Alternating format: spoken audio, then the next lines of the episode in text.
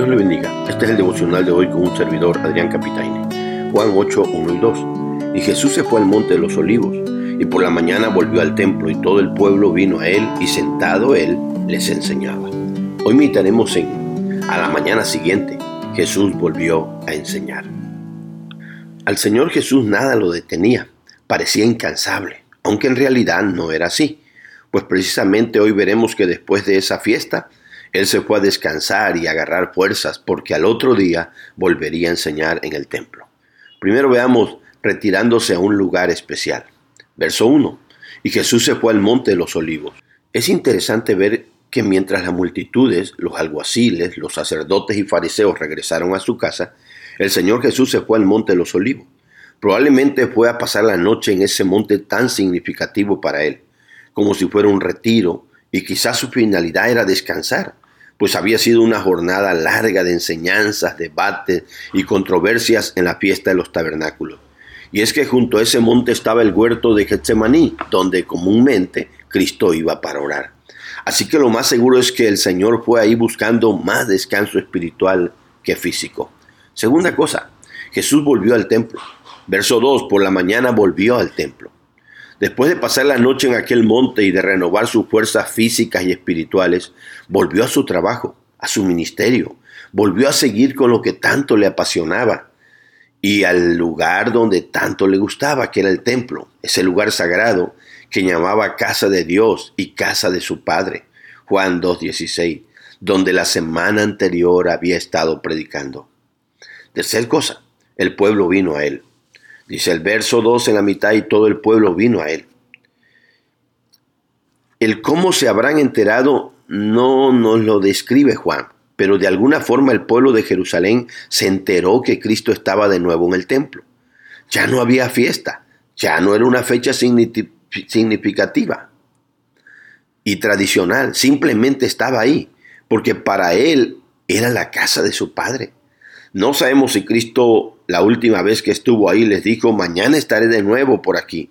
La cuestión es que todo el pueblo, dando a entender que muchísimos de los habitantes de Jerusalén fueron a encontrarse con Jesús, vinieron a él, no a ellos, a los apóstoles, ni a ella, a María, sino que la gente venía a él. Su interés y quien los atraía, sea por la razón que fuera, era Jesús. Lo más seguro es que quedaron tan fascinados por las enseñanzas anteriores que querían volver a escucharlo. Cuarta cosa, sentado les enseñaba. El verso termina diciendo, y sentado él les enseñaba. Este era su trabajo. Una de las tareas que le fascinaba hacer al Señor Jesús, enseñar y predicar su palabra, compartir la doctrina.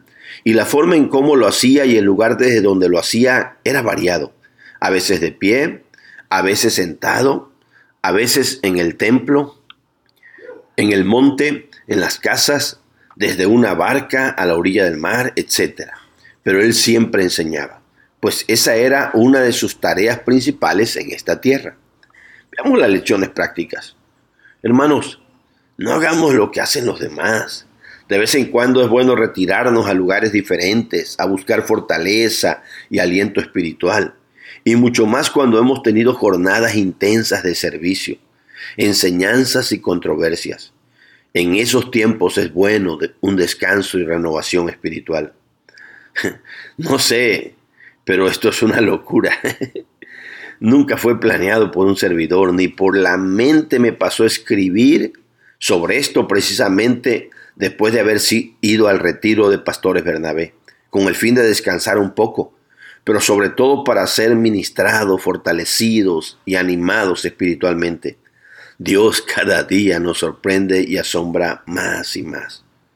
Ojalá tú y yo tengamos un lugar especial, como ese monte y ese huerto a donde acudía el Señor para que podamos ir ahí a renovarnos y fortalecernos en la presencia de Dios, orando y leyendo su palabra.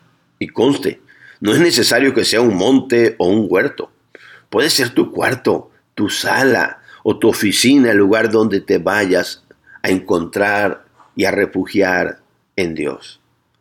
Dios nos dé la fuerza y la vitalidad de Cristo, para que después de una semana intensa, al otro día tengamos fuerzas para ir de nuevo a la casa de Dios y así seguir enseñando y compartiendo el mensaje de su palabra a todo el que la necesite.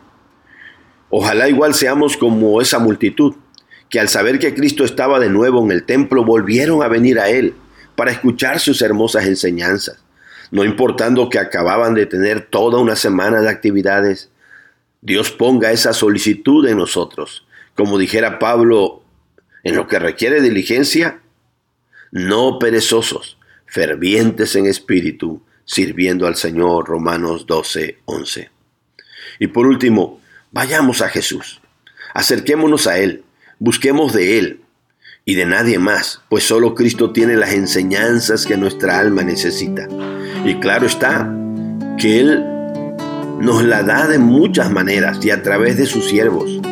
Pero es Cristo el Maestro de Maestros y por lo mismo el único que puede darnos las enseñanzas que más necesitamos.